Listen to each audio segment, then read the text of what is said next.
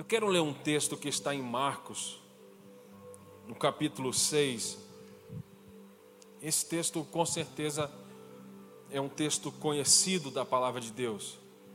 Talvez a maioria das pessoas aqui já ouviram falar dessa história. Que Jesus anda por sobre o mar. E é interessante, eu vou ler aqui vários versículos para você poder entender a partir do versículo 45. Eu estou lendo aqui na revista atualizada, não sei se vai ser um pouquinho da diferença da tua que você está lendo, mas versículo 45 de Marcos, capítulo 6, diz assim: Logo a seguir, compeliu Jesus os, os seus discípulos a embarcar e passar adiante para o outro lado, a Betsaida. Enquanto ele despedia a multidão, e tendo-os despedido, subiu ao monte para orar. Aqui a primeira coisa que eu quero te chamar a atenção. Se até Jesus orava, meu irmão, tem coisa que você não vai resolver sem oração, né? Ao cair da tarde, estava o barco no meio do mar, e ele sozinho em terra, e vendo-os em dificuldade, a remar, porque o vento lhes era contrário. Por volta da quarta vigília da noite, veio ter com ele, andando por sobre o mar. Queria tomar-lhes a frente, a dianteira. Eles, porém, vendo andar sobre o mar, pensaram tratar-se de um fantasma.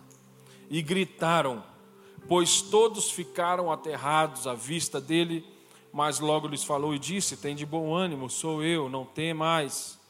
E subiu para o barco para estar com eles. E o vento cessou ficaram entre si atônitos. Vou ler até aqui, depois eu vou ler o versículo 52, também de Marcos 6. Mas eu quero que você consiga talvez pensar comigo, gente. A palavra de Deus é uma coisa tão impressionante que talvez você já ouviu várias palavras, várias mensagens é, sobre esse texto, com essa história. E na verdade, eu, quando eu estava começando a pregar, alguns anos atrás, eu relutava muito com isso. Ao fazer o seminário teológico, né, ao estudar um pouco, ao pesquisar um pouco, eu sempre tentava ir mais fundo, ir mais profundo. Não estou dizendo que isso seja errado, mas eu lembro que meu pai sempre falava para mim, meu filho, você tem que conseguir aplicar a mensagem, não adianta uma mensagem muito profunda, muito elaborada ou muito difícil de entender, se as pessoas, na verdade, não saberem o que fazer com essa mensagem depois do culto. E para mim foi muito difícil aprender isso, entender isso, até porque meu pai tem um jeito muito engraçado de ser, de pregar né? E eu, eu, por muito tempo, algumas pessoas falavam para mim: olha, imita o seu pai, vai ser legal para você, vai te ajudar, vai te abrir porta, né? Uma hora ele vai parar, você continua, esse tipo de coisa. Só que eu pude ver que na verdade isso não ia acontecer nem tão cedo, né? Ele faz 72 anos esse ano, ninguém diz. Se eu sair para correr com ele, dá ruim para mim, né? embora eu estou correndo todo dia, tentando perder um pouco de peso, mas ele com 72 anos, com o pique daquele, eu pensei, se eu tiver que entrar na vaga dele, né, na hora que ele parar, eu acho que eu já estou estacionando em vaga de idoso também, né? Então, mas com o meu jeito de ser, com as minhas características de ser, eu pude entender que Deus tinha algo para mim, para me usar do jeito que eu sou, até porque Deus me criou do jeito que eu sou. Deus criou você do jeito que você é. E eu pude entender então que na verdade eu tinha que imitar o meu pai nas áreas que ele imita Jesus. Eu entendi que eu tenho que ser quem eu sou, para que eu possa glorificar a Deus com a minha originalidade, até porque ele me criou dessa forma. E eu aprendi também, meu irmão, que quando você faz exatamente aquilo que Deus te criou para fazer e para ser, a manutenção é muito mais barata e é muito melhor e muito mais fácil. Eu lembro uma vez um empresário amigo do meu pai emprestou um jato particular para a gente ir de uma cidade para outra numa conferência. E ali demorou um pouco mais para aquele jato decolar. E só tinha eu e meu pai, um jatinho pequeno, e os dois pilotos. E aí eu comecei a conversar com eles, minha primeira vez andando num aviãozinho daquele. Não era aviãozinho desse de dois lugares, um jatinho que pode inclusive voar para os Estados Unidos, por exemplo. E ele falou: ah, a gente está fazendo uma manutenção preventiva. E depois disso a gente faz uma outra manutenção quando a gente pousar. Ele foi me explicando um pouco de aviação que eu não entendo quase nada. Algumas semanas depois eu estava num avião grande de uma companhia daqui do Brasil. E aí eu vi que teve um problema na turbina. E eles falaram: olha, vai demorar um pouco. Talvez tenha que todo mundo desembarcar. E demorou, na verdade, mais de uma hora e ninguém precisou desembarcar. Claro que todo mundo quase que ficou em pânico, né? Ah, fica tranquilo, a gente está consertando a turbina, daqui uma hora levanta voo, né? Todo mundo queria sair do avião. Mas por que, que eu estou contando essa história? Eu, eu vi que ali tinham muito mais do que duas pessoas trabalhando em volta daquele avião. Uma equipe vai, volta e vem e vai. E tinha um passarinho que pousou na asa do avião e ele olhava para mim e parecia que eu olhava para aqueles mecânicos, ele olhava para mim, ele olhava para os mecânicos, ele olhava para mim, e de repente ele voava, ia embora e voltava.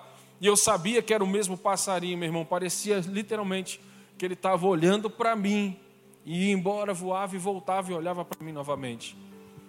Até que eu pude entender que não era um passarinho querendo falar comigo, mas era o Espírito Santo. E o Espírito Santo me lembrou daquele aviãozinho particular que ele já tinha algumas semanas atrás que eu tinha voado. E o Espírito Santo viu quanta gente está envolvida aqui. Eu falei, aham. Viu quanto trabalho deu naquela aeronave pequena para consertar. E agora observe esse passarinho. E eu lembrei daquele texto que diz que eles, né, que Deus cuida deles, cuida do lírio do campo, cuida de tudo, não vai cuidar da gente. E, e a minha cabeça viajando de tanto texto bíblico, de tanta experiência com Deus, até que eu finalmente entendi o que o Espírito Santo queria falar comigo. Quando você faz exatamente aquilo que você nasceu para fazer, quando você trabalha exatamente com aquilo que Deus te chamou para trabalhar, você pode ser formado em jornalismo, mas um dia Deus te faz um pastor, para que a gente tenha uma igreja melhor do que o Altas Horas, meu irmão. Eu estava me sentindo aqui numa mega produção. Uh! Glória a Deus! Porque quando a gente faz aquilo que Deus nos chamou para fazer, a manutenção é muito mais barata. Então eu comecei a entender que eu tinha que pregar a palavra, grandes congressos que eu tinha a oportunidade de ir, Deus me dava um texto como Marcos, e eu ficava, não, não é possível. Marcos, Senhor, logo isso aqui que todo mundo conhece. Até que eu parei de relutar com o Espírito Santo. Então, hoje, mais uma vez, é um texto conhecido. A gente vê que o interessante é que Jesus manda os discípulos irem para o outro lado. E exatamente quando eles obedecem Jesus, eu não sei se isso já aconteceu com você, mas comigo já aconteceu isso. Fazer exatamente o que Jesus mandou e parece que quando você está no meio do caminho, no meio da missão, no meio da tarefa dada por Deus ou por Jesus, no, né? aqui nesse texto nós lemos: vento, tempestade, dificuldades. Quantas vezes eu já falei, Deus, foi o Senhor que me mandou fazer isso. Eu tenho certeza que foi o Senhor que mandou eu fazer. Eu tenho certeza que eu estou debaixo de uma palavra sua. Eu tenho certeza que eu estou debaixo de obediência. E aí vamos dar um exemplo, parece, vamos supor que eu saí de lá do piano e Deus mandou eu vir até a bateria. E quando eu chego exatamente aqui no, no meio, atrás desse, desse púlpito aqui, dessa estande aqui, vento, tempestade, e aí você e eu parece que a gente rema para frente e o vento sopra para trás. Você rema para frente e sopra para trás. E quando alguém chega para mim e fala, Tiago, como que você conseguiu fazer isso? Como que você conseguiu conquistar isso? Como que você conseguiu chegar até aqui, rapaz? Quando a gente vê uma igreja linda como essa, um prédio desse que já está pequeno, meu irmão, a gente fica, alguém que vem aqui como eu pela primeira vez, eu posso ter certeza se eu chegar para o pastor Juliano e falar: Olha, pastor, como que você conseguiu fazer isso aqui? Talvez a resposta dele para mim e para você vai ser a mesma resposta que eu dou para as pessoas. E talvez seria a mesma resposta que os discípulos dariam para mim e para você. Olha, Jesus mandou eu fazer, eu entrei na missão, eu fui, eu comecei a fazer tudo que ele mandou eu fazer. Quando eu cheguei no meio do caminho, vento contrário. Depois que passa essa crise, essa dúvida, será que foi Deus mesmo que mandou eu fazer? Sabe o que, que eu faço, meu irmão? Eu falo para as pessoas: sabe por que, que eu cheguei até a bateria? Porque quando eu cheguei no meio do caminho, que parecia que não ia dar certo, que estava soprando o vento contrário, eu olhei para trás e eu vi que a mesma distância para desistir era a mesma distância para continuar. E tem hora que é melhor você olhar o tanto que você já conquistou e olhar para frente e continuar caminhando, mesmo com o vento contrário. Porque, meu irmão, vai dar o mesmo trabalho de voltar atrás do que de continuar para frente. E aí o interessante é que se você ler comigo aqui, parece que Jesus bota eles na furada e vaza, sai correndo, ou desiste, ou abandona eles. Mas não, a Bíblia fala que ele dá, ó, fala, faz isso, pega o barco, vai para o outro lado, e aí ele sobe o monte para orar. Lembra que eu já falei, até Jesus orava? Porque, meu irmão, nada foge ao controle de Jesus, Ele está de olho, Ele está olhando. É como que né, um pai com uma criança, Ele está olhando. Eu lembro, eu não lembro exatamente, mas meus pais me contaram, e quando eles contaram, parece que a cena voltou na minha cabeça. Eles falaram que eu tinha uns dois anos, já estava andando, correndo para lá e para cá, e eu peguei uma chave e comecei a como se colocasse na tomada, enfiar a chave na tomada. E o meu pai falando: Tiago, você vai tomar choque. Uma criança de dois anos não sabe o que é choque, até que tome ou leve um choque, né?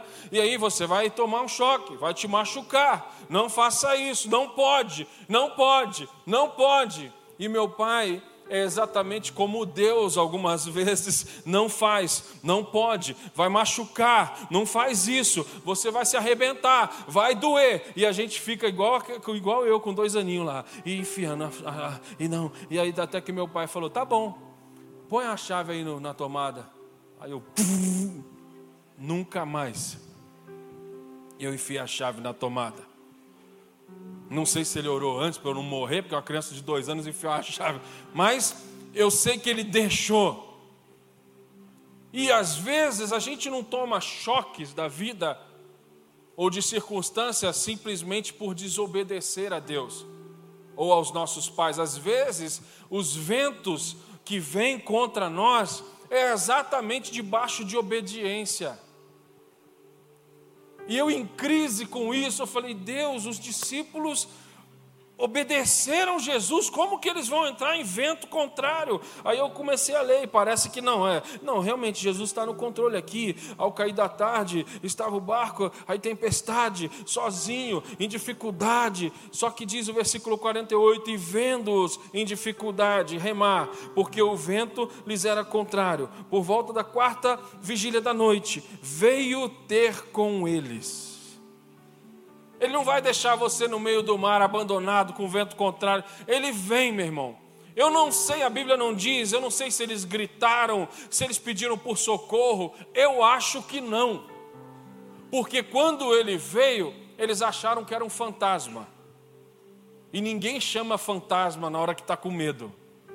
A gente vê fantasma em tudo na hora que está com medo, mas a gente não chama por fantasma. Ô fantasma, me socorre aqui. Né? Mas, meu irmão, eles então estão lá no desespero e Jesus vai andando sobre as águas. É engraçado que a Bíblia fala que eles, ele passa à frente deles. Ele está indo, andando sobre as águas. Vamos supor que o barco é aqui, ó, a sombra aqui que está aqui no meio, e ele está talvez nem olhando para eles, mas passa direto. Tipo, ô oh, seu bobão, você não está vendo que sou eu?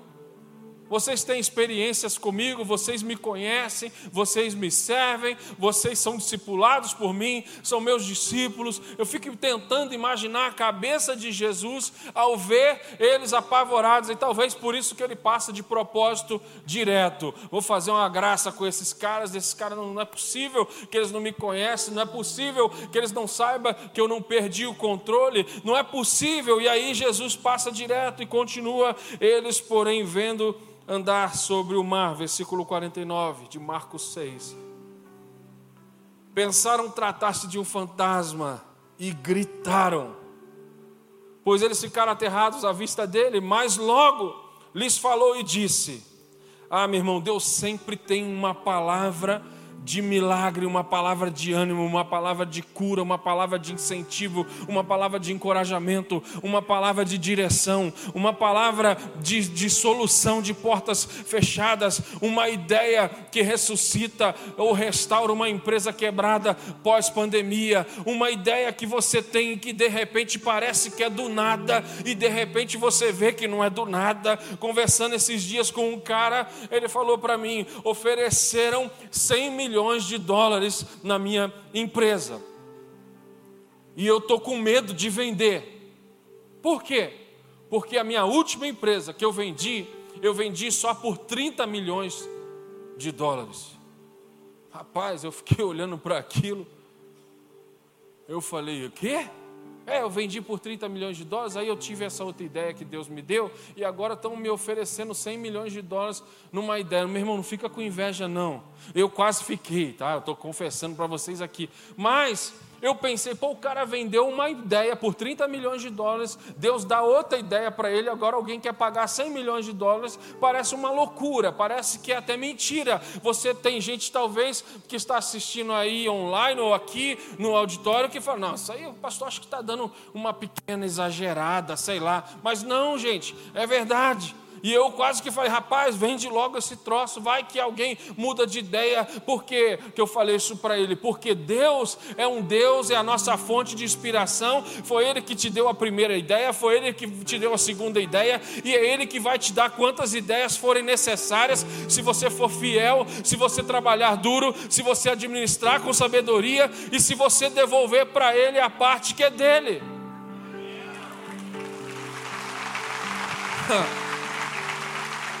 E às vezes, meu irmão, eu não sei por que, que, que o Espírito Santo manda eu entrar nesses assuntos que eu não queria até, quando a primeira vez que eu vou num lugar, mas esses dias, por exemplo, tomando café com um grande empresário, o cara tem seis meses de igreja, já se batizou, já fez curso, já fez um monte de coisa. E ele falou, pastor, a única coisa que falta agora é eu me tornar dizimista, eu não consigo. Mas por quê?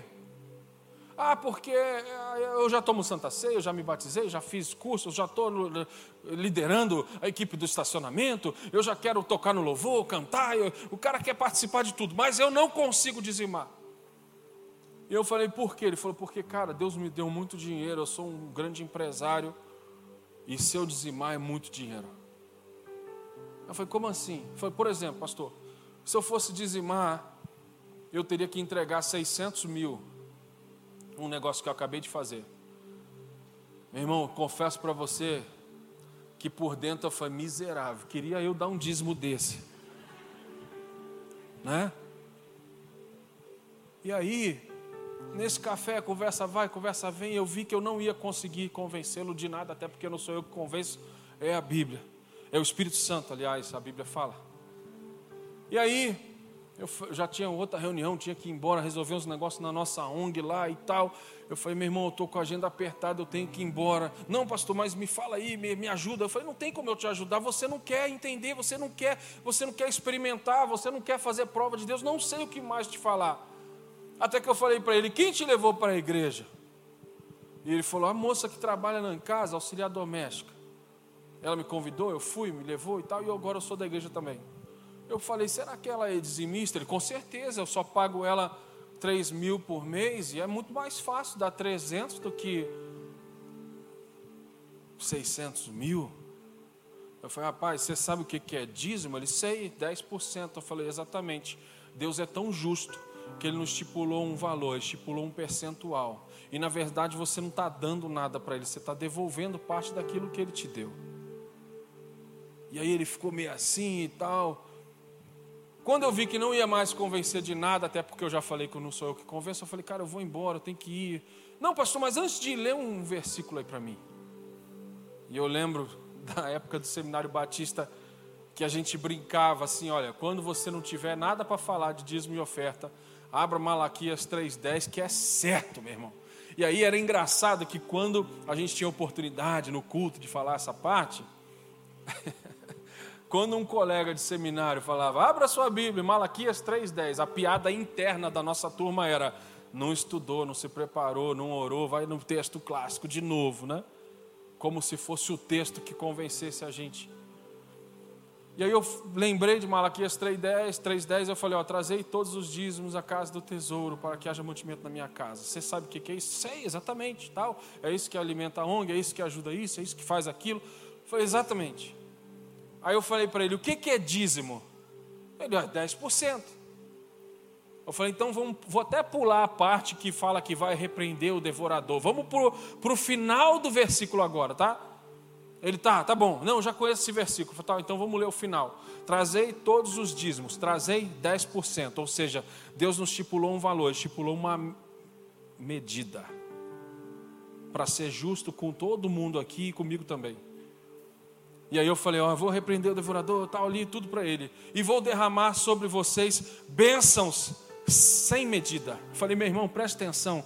Deus estipulou uma medida no dar. Ele não estipulou numa medida no que ele vai te devolver, porque o que ele vai te devolver está aliado com a sua fidelidade, mas também está aliado com a sua boa administração. E meu irmão, por muitos e muitos anos eu vi a igreja brasileira ensinar: olha, oferte, você vai receber 30, 60, 100 por um. E a Bíblia fala isso, falando com falando a parábola do semeador, não é da semente. Deus não está tratando a semente, Deus está tratando eu, o semeador, você, o semeador. E a gente, por muito tempo, entra em ventos, achando que Deus botou a gente em furada, mas os ventos que a gente entra é por causa da nossa má administração, ou por causa da nossa falta de sabedoria de consultar a Deus e fechar um negócio que não deveria, porque, meu irmão, a maioria de nós só ora como Jonas, depois que já está dentro da barriga do peixe. A gente não ora antes de entrar no vento, a gente só ora depois para sair do vento. E aí, infelizmente, eu vi por muitos anos, meu pai já é pastor há 51 anos, eu já vi muita gente falar: ai, eu vou dizimar, eu vou ofertar, e se eu não colher a mil por um, eu estou ferrado. Meu irmão, Jesus vê o vento que você entrou, às vezes por você mesmo, por desobediência, sei lá pelo quê. E aí, só para continuar aqui, voltando à conversa com esse empresário, ele falou: Não, pastor, vamos fazer o seguinte. Se Deus me abençoar, eu pensei, mais? Né? Ele, se Deus me abençoar, eu vou pagar a construção do novo templo sozinho. Eu falei, não faça isso. Não faça isso. Porque Deus pode até levantar alguém para pagar sozinho, mas Deus não quer que você dê tudo, Ele quer que você dê aquilo que Ele estipulou. Eu tenho visto empresários nesse Brasil afora e no mundo afora, meu irmão, muito abençoados. Eu vi um cara falar para o pastor: quanto vai custar aí o novo prédio? 15 milhões, eu pago sozinho. Eu vi um outro cara falar lá em São José dos Campos: quanto vai custar a escola? 8 milhões, eu pago sozinho. Rapaz, eu tenho visto Deus fazer cada coisa, mas eu falei para ele: Deus não quer que você faça a prova, ah, se o Senhor me abençoar, eu te dou um montão. Não, ele estipulou para ser justo para todo mundo, porque quem dizima de um salário mínimo está fazendo o mesmo esforço e a mesma fidelidade de quem dá ou retém esse valor todo. E eu estou te contando isso, meu irmão, porque estatísticas que eu vejo, não só do Brasil, mas do mundo inteiro, se a igreja fosse dizimista 100%, não precisaria de oferta. Um pastor de Manila, que é uma ilha, falou para a gente numa mentoria, ele falou que na cidade dele, quando a igreja toda se tornou dizimista, e a igreja tem uma boa administração, 100% das pessoas são dizimistas. Ele falou que todos os hospitais públicos da cidade foram comprados pela igreja, todas as escolas públicas da cidade foram compradas pela igreja, e eles estão fazendo uma revolução, porque é provado que uma igreja com boa administração e com fidelidade das pessoas não precisa de apelação. Quantos segundos demorou aqui a palavra de dízimos e ofertas? Rápido. Por quê? Hum, porque tem um povo fiel. tem um povo que acredita, meu irmão, no que Deus está fazendo nesse lugar. E aí eles estão lá, no meio do vento, gritando, não por socorro, mas gritando, achando que o próprio Jesus é um fantasma. Isso me chamou a atenção, pô, cara, os caras são discípulos de Jesus. Como que eles acham que é um fantasma? Eu quero que você tente imaginar. Eu, meu irmão, se fosse eu, eu com certeza não escolheria esses caras como meus discípulos. Mas Jesus ele é especialista em, em escolher pessoas difíceis e complicadas e transformar a vida delas. Se eu fosse perguntar a história de alguns aqui, certamente você nunca ia imaginar pessoas que estão aqui dentro, que servem a Jesus, a histórias que eles já fizeram ou tiveram no passado. Mas Jesus escolhe uns caras imperfeitos, ao ponto deles gritarem achando que era um fantasma, mesmo andando com Jesus. E aí eu, eu acho incrível isso aqui, gente, no versículo 50. Tem de bom ânimo, sou eu, não tem mais. Mais uma vez, tenta imaginar a cena comigo. Eles no meio do, do caminho, vento contrário, Jesus andando sobre as águas, uma tempestade soprando com força, e eles gritando, apavorados: É um fantasma. E Jesus fala: Ei, tem de bom ânimo, sou eu, não tem mais. Parece uma loucura, gente, porque como que você está no meio do vento, gritando apavorado. E Jesus fala: Não tema, sou eu. Tem de bom ânimo. Às vezes a gente não entende isso, mas sabe o que eu aprendi? Que a maioria das tempestades da nossa vida, Deus não acalma a tempestade, Ele acalma os discípulos.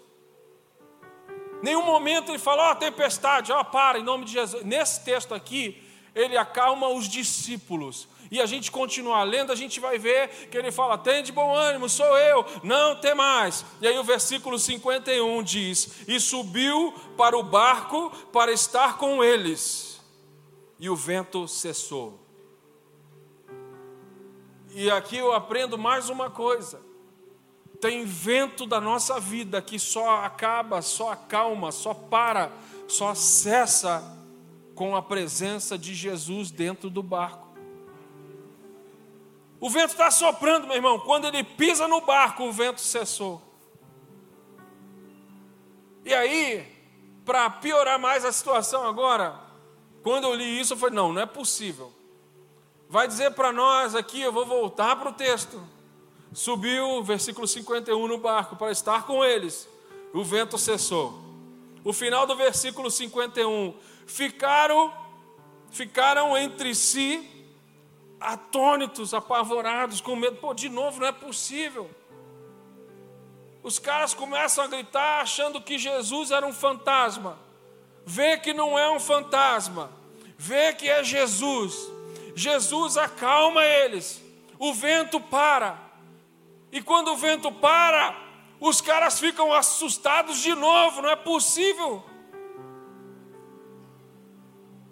E, meu irmão, parece uma loucura, parece que os discípulos ficaram doidos aqui, mas é exatamente isso que acontece com a gente, é exatamente isso que acontece comigo, é exatamente isso que acontece com você. Você está talvez pensando, meu Deus, hoje é dia 15 de setembro, já estamos terminando o ano, vai vir PVA de novo, vai vir matrícula de novo, vai vir conta de novo, vai vir IPTU de novo, meu Deus do céu, vai vir a intermediária do apartamento que eu comprei de novo, vai vir a parcela disso, daquilo de novo. Ei, preste atenção, Deus está acalmando você para que você, com cabeça fria, possa resolver alguns ventos que você se meteu, ou até outros ventos que não foi você que se meteu, mas se Ele falou para você entrar num vento que não foi você que causou, certamente Ele não perdeu o controle, Ele está no monte orando, olhando tudo, na hora certa Ele entra em ação, na hora certa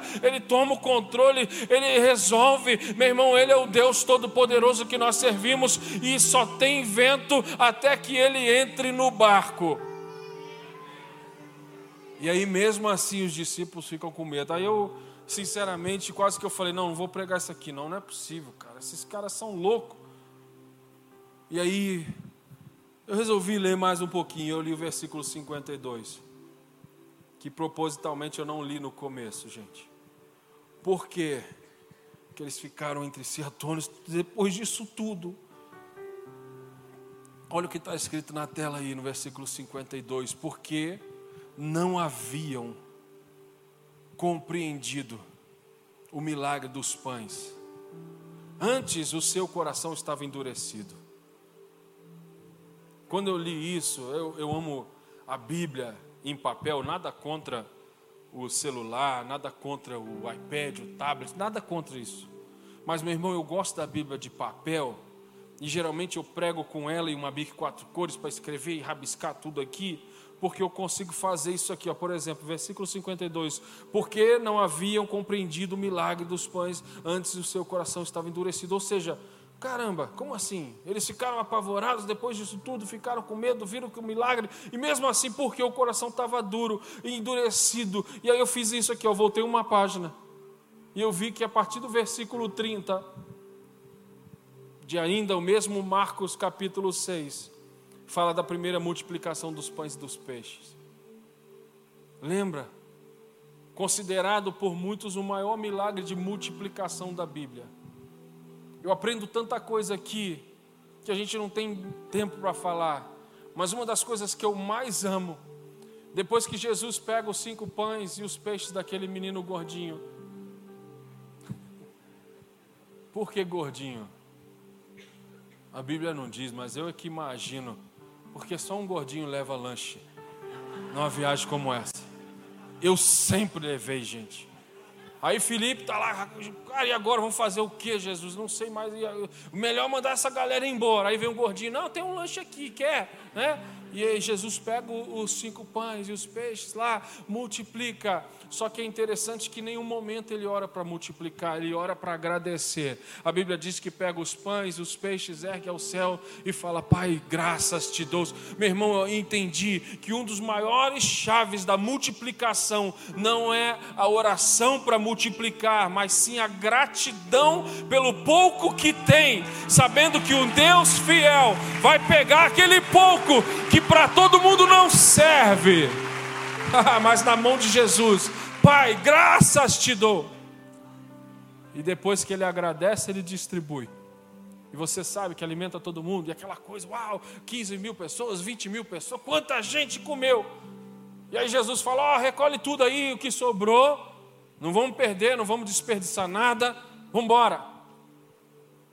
E todo mundo vendo isso tudo, os mesmos caras incrédulos que falaram para Jesus despedir a multidão porque não havia comida o suficiente, eles experimentam o milagre, eles são encorajados na missão encorajadora pelo milagre, multiplicação, uau!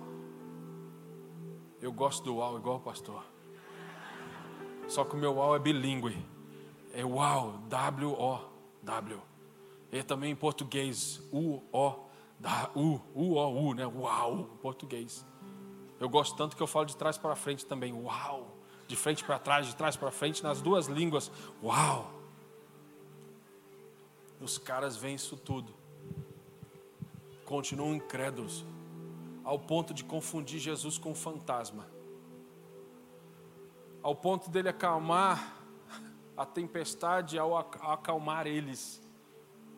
E aqui é o erro de muita gente, em vez de quando Jesus acalmar a gente, a gente ir à luta e correr atrás e resolver o problema, Porque, meu irmão, a gente de cabeça fria, a gente calmo, a gente resolve problemas. Entenda bem o que eu vou falar. A gente de cabeça fria, a gente com o coração tranquilo, a gente consegue resolver certos problemas sem uma intervenção divina ou miraculosa de Jesus. Tem coisa que Deus te deu inteligência para resolver, sabedoria para resolver. Tem coisa que não precisa de milagre para resolver, mas para isso a gente tem que estar tá calmo, tranquilo. Por isso que o milagre não é acalmar o vento, o milagre é acalmar os discípulos. Mas mesmo assim, depois disso tudo, é muito possível que chegou alguém aqui essa noite, falando: Deus, o que, que vai ser de mim? Hoje é dia 15. Sabe por quê, meu irmão? Você já esqueceu do milagre de agosto. Não precisa nem em agosto, você já esqueceu o milagre do dia 10 de setembro. Você já esqueceu o milagre do dia 5 de setembro. Eu não sei você, mas dia 5, dia 10 e dia 15 para mim, meu irmão, misericórdia. E às vezes chegou o dia 15 para mim e para você, a gente, meu Deus, e agora?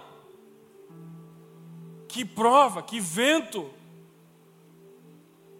E a gente já esqueceu do dia 10, do dia 5, a gente já esqueceu de agosto, a gente já esqueceu de julho, a gente já esqueceu de junho, a gente já esqueceu de maio, de abril, de março, de fevereiro, de janeiro, de 2021, de 2020, de 2019, a gente já esqueceu da pandemia, a gente já esqueceu que a gente está vivo, a gente já esqueceu que aqui teve gente, aqui hoje eu te garanto que tem gente que ficou entubado e está aqui, a gente já esqueceu que o mundo passou por uma pandemia, a gente já esqueceu que eu fui curado de 21 cânceres, a gente já esqueceu que quando eu nasci, o médico falou que eu daria convulsão, o médico falou que eu teria que tomar gardenal a vida toda, a gente já esqueceu que eu nunca tomei gardenal, a gente já esqueceu que eu nunca dei uma convulsão, a gente já esqueceu que aquele médico ateu que falou: Olha, cara, só um milagre, ele se converteu e chorou quando a minha avó falou para ele: Jesus curou o meu neto, doutor. E ele começou a chorar e falou: Olha,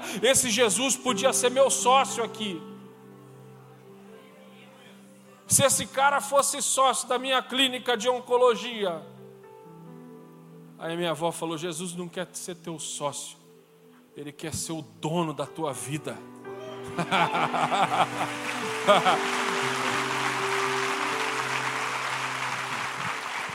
e aí, meu irmão? A gente esquece. E é capaz de você ser, se você não entender isso.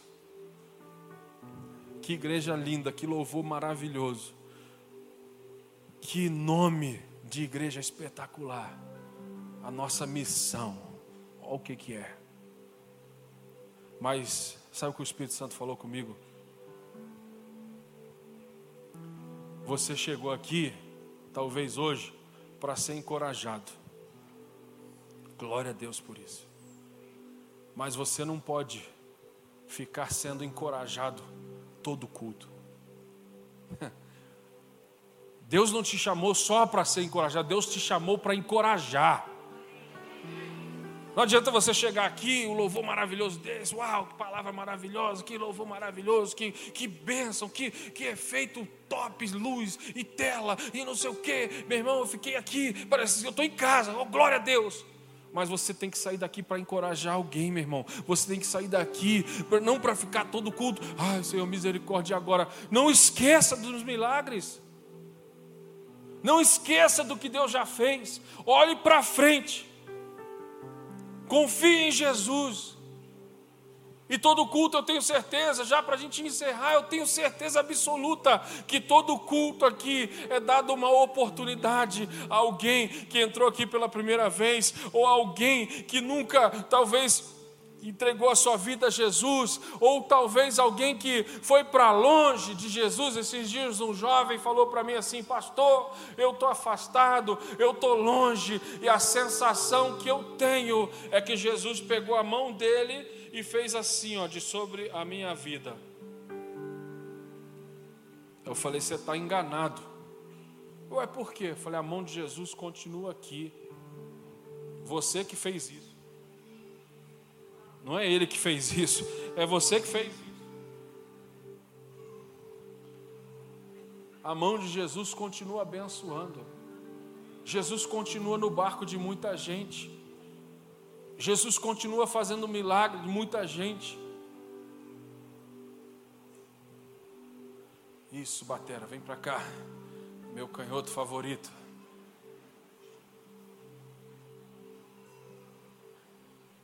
Mas, meu irmão, sabe o que eu aprendo?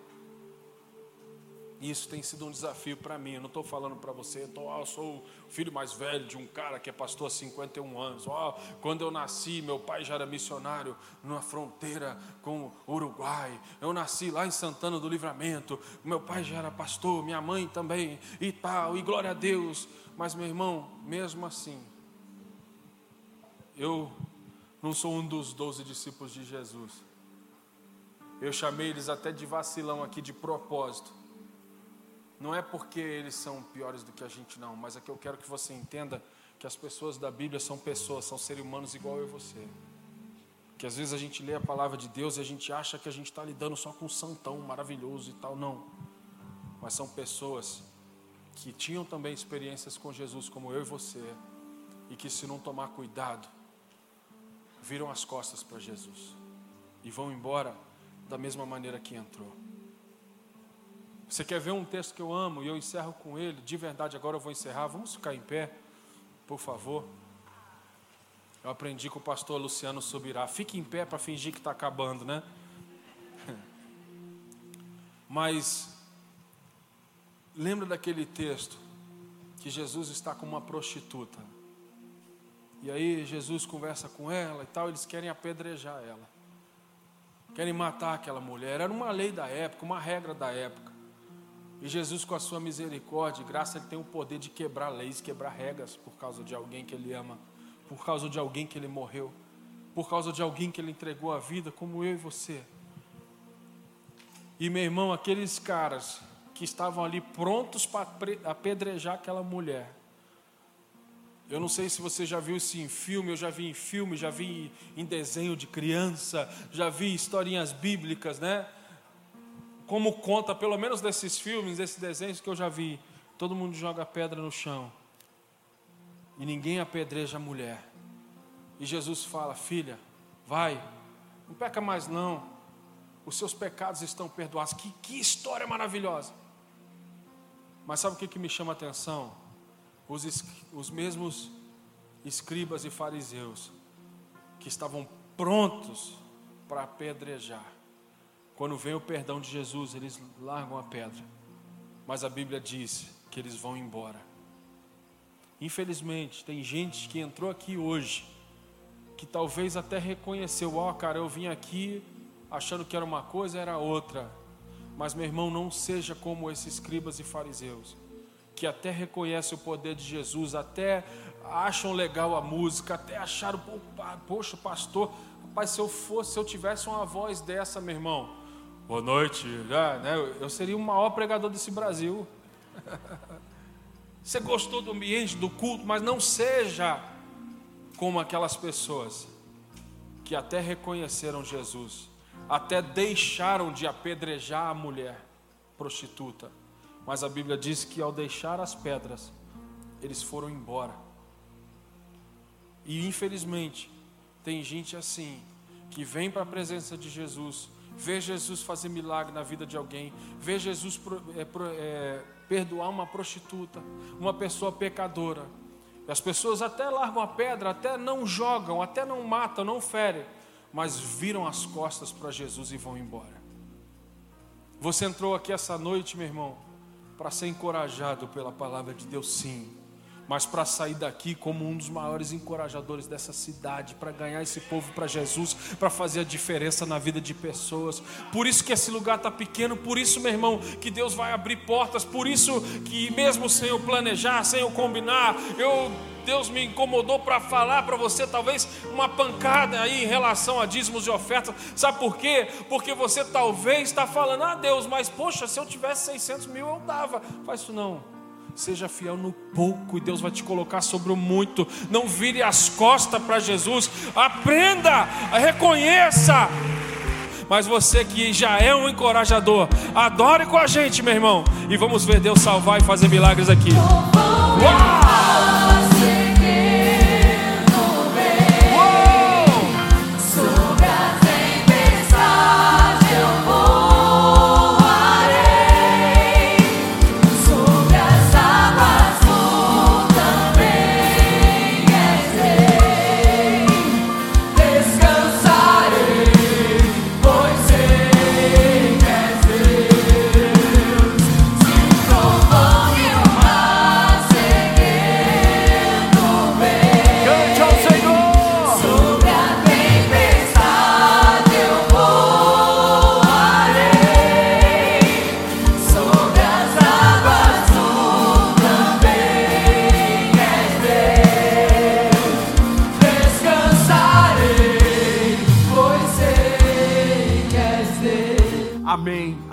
Amém. Glória a Deus. Obrigado? Deus abençoe mesmo. Uau, glória a Deus. Louvado seja o nome do Senhor. Levanta sua mão para o alto assim para a gente terminar. Pastor Natan, glória a Deus pela sua vida. 29 anos é. Não estou acreditando. Que é isso? Com essa franja. Tonhão, Deus abençoe vocês. Boa viagem de volta amanhã. Pai, guarda o teu povo na volta para casa. Obrigado por tudo que o Senhor fez aqui nessa noite. Domingo estaremos aqui nos dois cultos e no sábado o grande encontro das mulheres encorajadas que vai ser maravilhoso para a glória do seu nome. Que o grande amor de Deus, a graça do Filho Jesus e a comunhão com o Espírito Santo da verdade seja sobre você, sobre a sua casa, sobre a sua família, hoje e para todo sempre. Amém.